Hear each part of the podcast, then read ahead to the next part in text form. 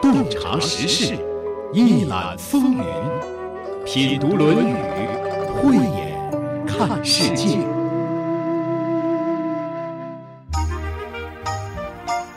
整整二十年了。二十年前，一组展示中国人笑脸的镜头，在各国申办奥运会的进程中绽放开来，给评委们留下了深刻的印象，也定格在了无数中国人的心间。那是新北京新奥运宣传片中的一瞬。策划者张艺谋说：“笑脸是最直接、最明了、最有效的，因为它是无国界的。”向世界人民发出了友好的信息：我们欢迎你。微笑是人类最动人的语言。张艺谋以此展示中国的风貌，表达中国的热情，敲开评委的心门。那一次，申奥获得了成功，张艺谋贡献了力量。生活中，我们要办很多事，解决很多问题，只要开动脑筋，发现规律，找到根源。一切就会迎刃而解。怎么找到规律、发现根源呢？今天我们要从这句话中寻找答案。这里是山东广播电视台经济广播《品读论语》，我是主持人溪水，节目嘉宾孙立福先生。孙立福先生，中国汉字智慧及古篆书法传奇人。在学习和解读国学经典文化方面颇有造诣，中国关工委公益导师，十年来进行公益讲座数百场。子曰：“不愤不启，不悱不发。举一隅不以三隅反，则不复也。”我就感觉这一章是孔子讲的教育的一个分寸，是吗？一个方法，一个方法，一个分寸。你这样讲是直接的，从字义上怎么理解就比较浅显了。你要浅显的理解是没错的。啊，比如说生活中，呃，我们看到对方有什么样的问题，尤其是孩子哈，你特别想把自己知道的告诉他，或者是看到身边的人了，看到他有什么样的问题，你也特别想告诉他，让他受益，少走弯路。但是你主动跟人说的时候，人家不接受，不听你的，还得按自己的来，除非他真的想知道了，向你求教，这时候你再引导引导他。就效果比较好。要是按照我的理解呢，孔子在这儿就是说的这个事儿。对，他说了，实际上两个层次的事儿。第一个层次是他怎么教，叫做不愤不启，不悱不发。愤呢，就是闷憋，你不闷在那憋的够呛，我都不给你打开。不悱呢，你不辗转反侧的去这个思考探索，我都不给你引导出来。这是第一层次，这个层次是作为老师的教育的一种智慧。后边这一句啊，是说的学生：“举一隅不以三隅反，则不复也。”你要跟我学，你们要先想好了啊！你们先要有一个本事，你们要会思考。怎么思考呢？“举一隅不以三隅反，则不复也。”思维导图这个思维方式，你们要会。嗯，我也可以教你们，你们要跟我学会这个。这就是这两个层次。好，咱们一点一点的来看一下哈。嗯，不愤不起，憋闷到憋不住了，憋不住了的时候，对，我再启发你。哎，我看到时候了，你差不多了，我就给你开开这个。这时候来教育他、启发他，效果特别好，是吧？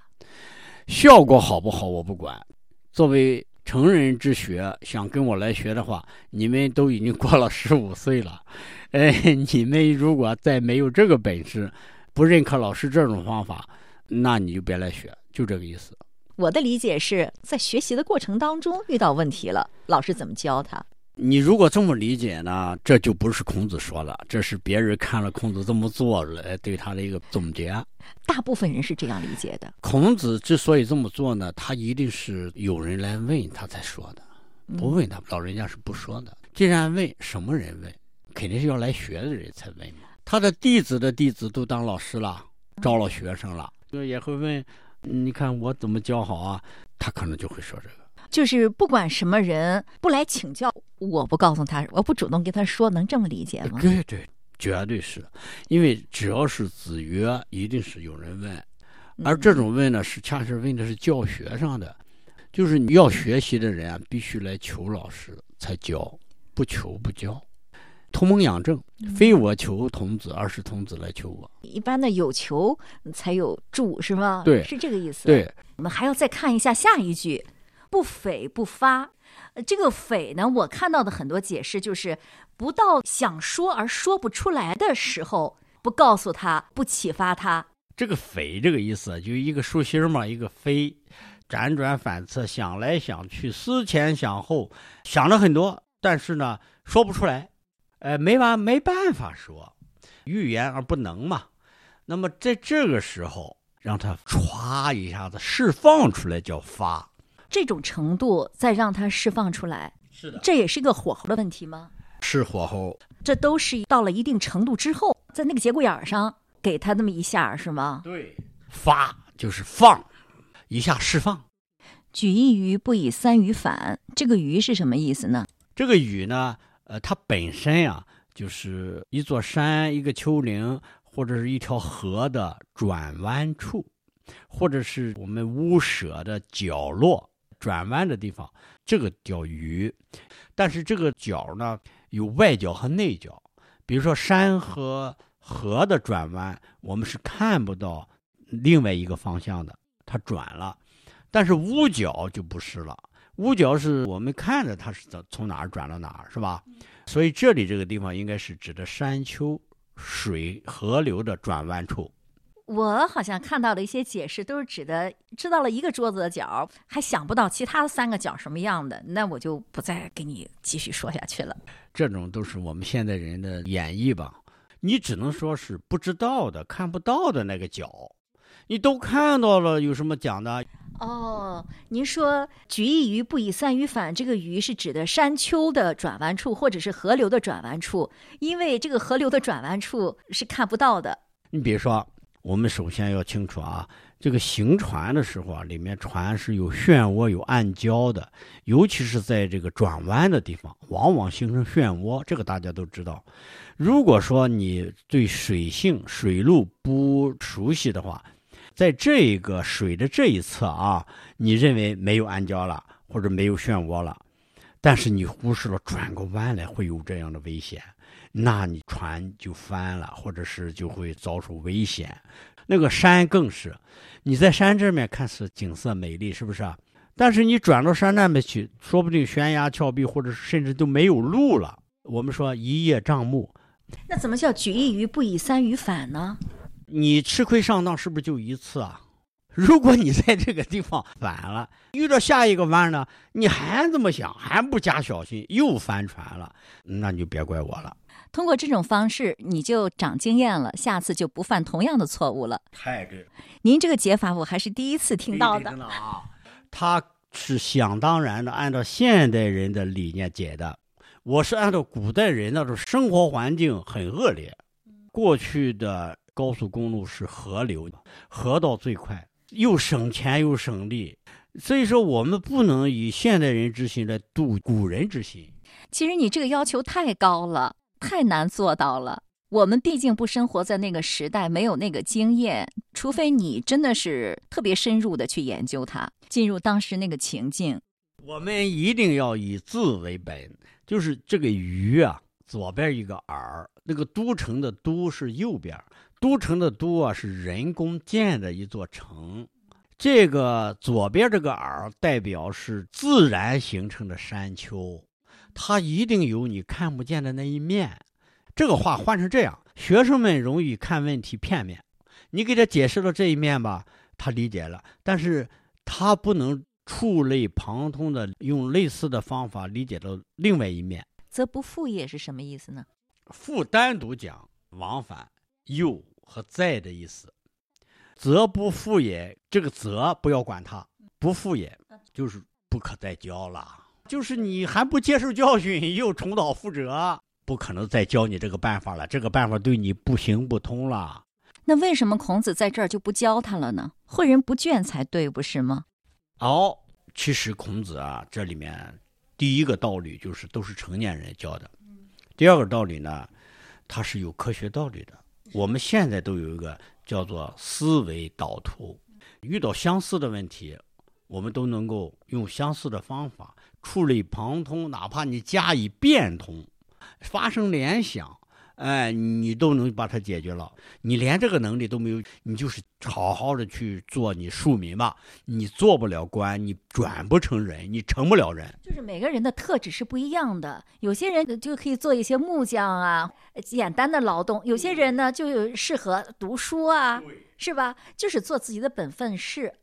首先，他教出来的人的目的就是做官，就是由民转成人，这就是成人之教。这是第一，第二呢？孔子的另一个用意啊，就是古人早就知道的一种方法，我们现在叫做思维导图或者思维方式，有一种叫思维科学里面的有一种称法叫相似论。列宁啊曾经指出来一个叫历史有惊人的相似，还有一个《黄帝内经》呃有一句话叫智者察同，愚者察异。啊，愚者不足，智者有余。荀子，荀子比晚晚他一百多年嘛。荀子有在《儒孝》里面有一句话叫“千举万变，其道一也”。千变万化就一个道理，万变不离其宗。那《庄子天下》里面又说了：“不离于宗，谓之天人。”宗一个法以后，他能解决所有的事儿。再说《孙子兵法》。《孙子兵法》有个虚实篇，里面说的：“水因地而制流，兵因敌而制胜。”就是说，相同加变异。我给你讲了这一个山的拐角，这一个河的河道的这拐弯，你遇到这个类似的问题，你要有个变通的思考啊。这叫举一隅要与三隅反。这个三啊，代表多。就很多的类似的问题叫相似的，遇到这个要会变通，不变的是什么？就是宗，宗就是法，不离其宗就不离这个方法，不离它的本质。对，孔老夫子讲的这一语是讲了一个方法，就这一类这一大类，我就讲这一个方法就行了。如果你看见变异以后，你这个思维导图运用不了，你遇见。其他更多的变异的话不能解决，对不起，则不服也。这叫智者察通，只有愚者才察异。就是我老师给我讲课的时候啊，经常会应用这句话。就白胜华教授，他给我们讲课啊，他没有课本他就是约定了说今天下午讲课啊，几点几点到哪里，好我们就去了。老师呢就往那一站，想起什么讲什么，在黑板上他就写。因为我跟老师有一个呃约定，我可以录像嘛，呃，我回头看我的录像，再把他老师讲的内容变成文字。我突然发现，老师讲的万变没离其宗。他讲的同样一个问题，比如说读书做人，你听他十次讲，十次不一样，他都从不同的角度进一步在讲这个问题。你绝对不可能从老师嘴里同一个问听着完全一样的。一字不落的那个解答，要那样的话，他还是个智者吗？我这么讲，你就应该理解孔老师这句话。孔老夫子不仅仅是这一次讲，他自己亲身实践。比如说，他讲那个孝，他是不是多少人问他，他多少种解答方法都不一样？我相信肯定是针对不同的人、不同的根器这么讲的。孙老师好一番引经据典，非常精彩。比如出自《黄帝内经》的这一句：“智者求同，愚者求异。”智者会发现相同的地方，愚蠢的人只会看到不同的地方。后面还有：“愚者不足，智者有余。”正是由于前面的原因，就会导致这样的结果：求异就会不足。身体会不足，其他地方也会不足。求同呢，就会富富有余，干什么都会游刃有余。这句话虽然谈的是养生之道，道出的却是古人探寻事物规律的思维方式，就是找共同点。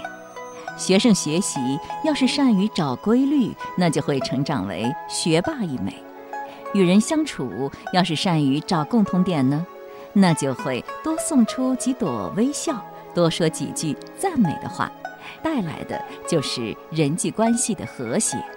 至于提意见嘛，那是要具体情况具体分析的，看人下菜碟还是有必要的，不愤不起，不悱不发，来的比较安全。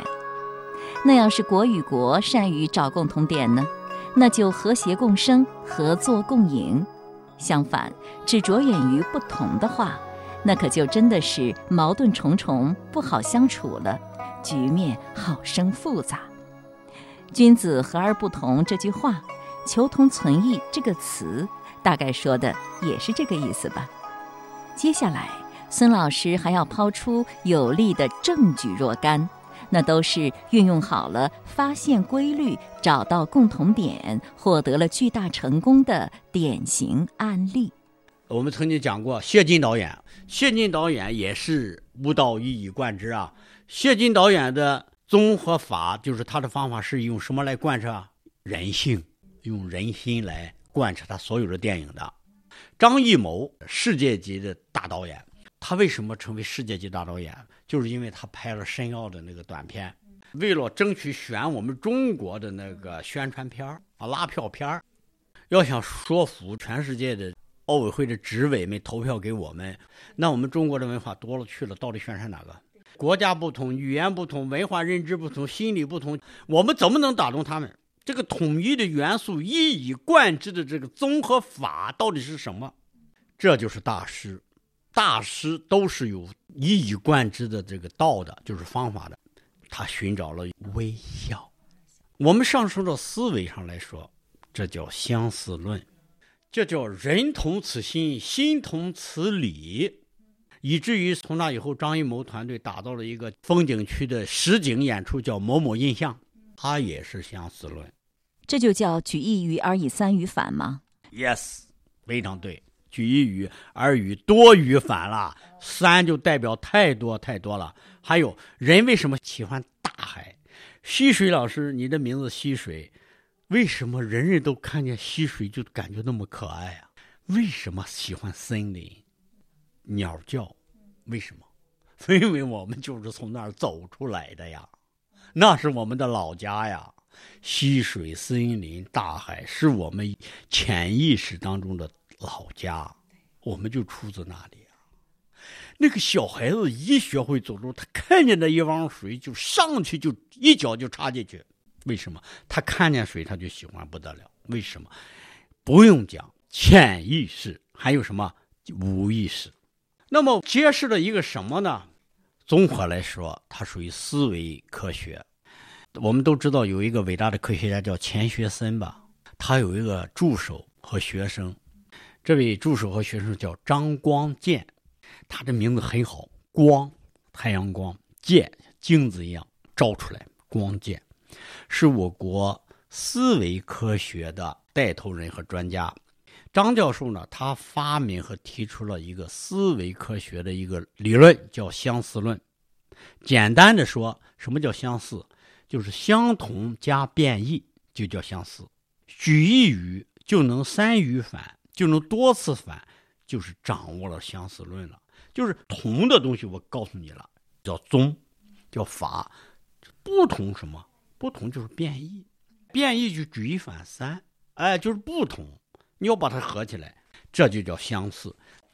如果没有相似的话，我们整个自然界就不存在了。为什么？没有联系，没有创造，没有运动，没有生命，所有的科学技术都不会被人掌握，也不会被人发现、发明和进步。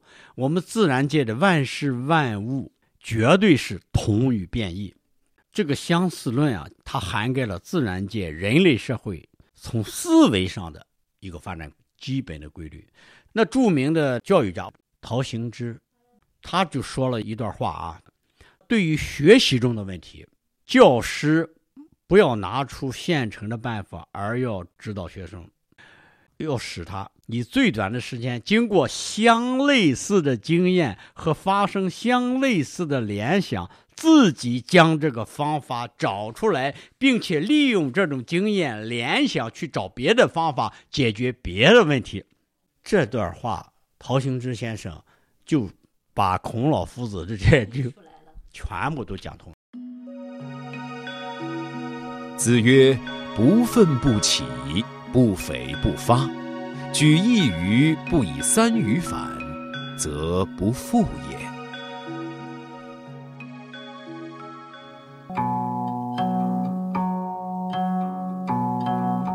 你不主动问，我不说；你没到实在想不出来、说不出来的程度，我也不说。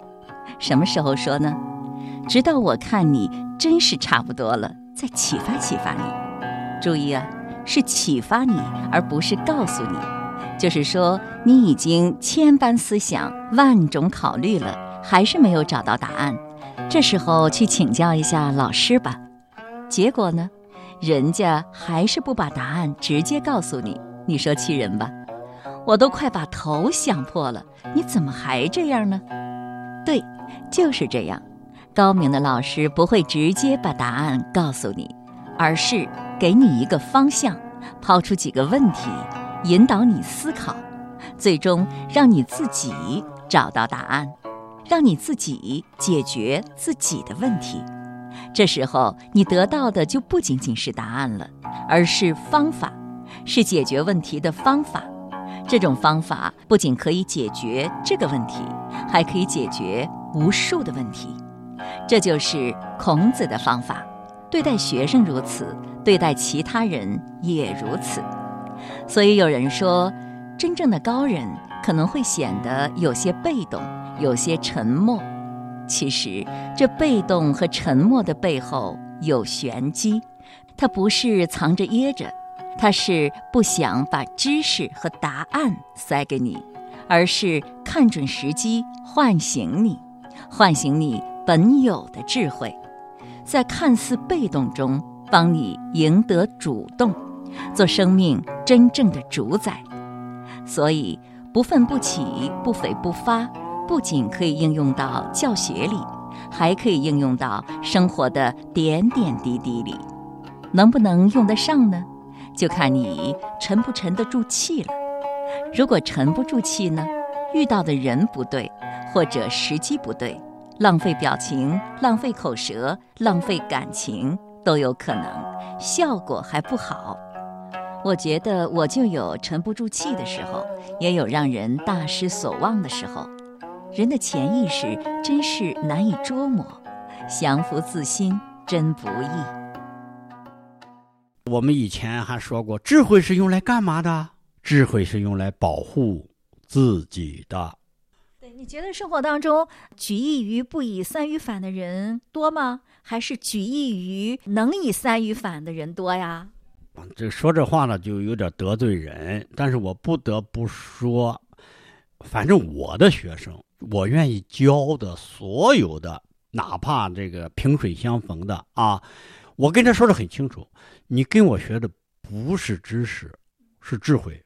而且这种智慧是一种思维方式，不是我要给你点什么东西，不是我教你一门技术、一门技艺、一门技能，你马上就用立刻变现，不是，你是跟我学一种智慧。重要的是思维导图，这种思维导图你学了去以后，你会以不变应万变处理任何的困难障碍，你的人生就会顺利。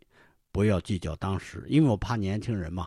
就是看上去这先生很了不得，结果接出来一下也没教什么嘛。因为年轻人都好这样嘛，这不完全是启发一种思维方式，让他建立起来。你说我们身边多吧？这种有思维方式、有思维导图的，我觉得真是不多。我看到的总是被同一块石头绊倒的人挺多的。这个我们用俗语来说，就叫不明理。主要是不深究、不动脑子、不反思、不找出根本的原因是什么，他还是就是粗心大意，就浮在生活的表面，不愿意去探究这背后的道理是什么。我觉得这样的人还是挺多的。很多。我们也有一句话，商界就是说，思思路决定出路。今天孔子教我们的这句话还是很有深意的。如果大家学会了的话，认真的思考一下，学了这句话，能做到这句话，才算是有真正收获了，是吧？就大家听众们都听了旭水老师这个劝诫的话，我觉得就真的是就就会有进步了。最起码你能理解，哎呦，两千五百多年前这孔老夫子太伟大了，他已经知道这个要授人以渔，就给他个渔网打鱼的方法，而不是给他一条鱼让吃饱拉倒。明白这个道理，我们大家就行动起来，多学习学习一种。思维方式，正确理解这个世界、理解事物的一种思维方式，这样才能以不变应万变。对，如果自己想得到什么样的东西，或者想达到什么样的目标，或者是想实现什么样的愿望，还一时做不到的话，那也不妨临渊羡鱼，不如退而结网，是吧？啊，非常对。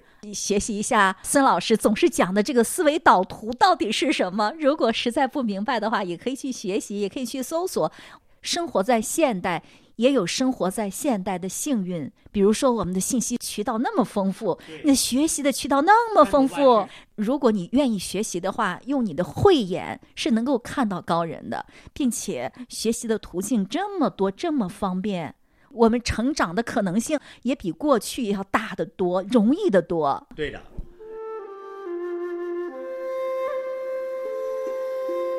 这一章孙老师讲的真是很棒，讲出了心意。讲出了深度，还不会有争议。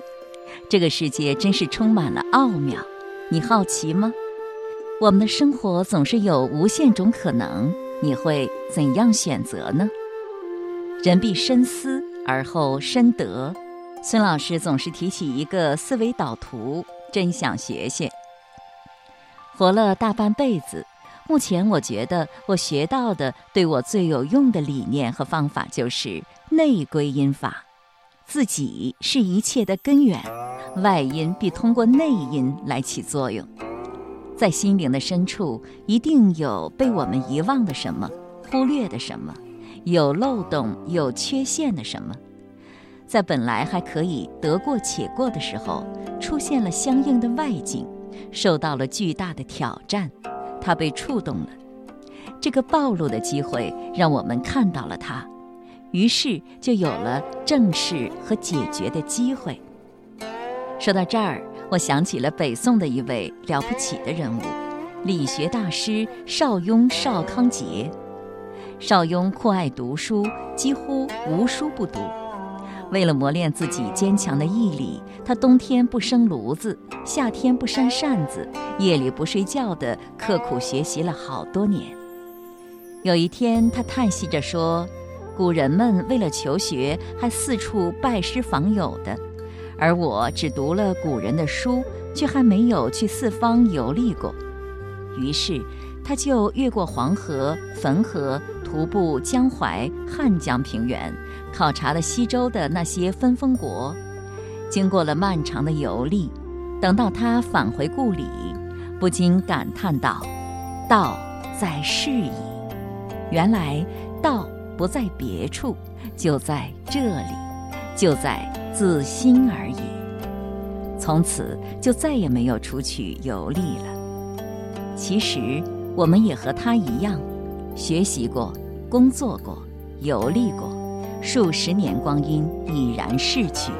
这时候蓦然发现，道在是矣。条条大路也都是回家的路。今天的节目就是这样了，亲爱的朋友，感谢您的收听。节目嘉宾孙立福先生，节目撰稿主持溪水。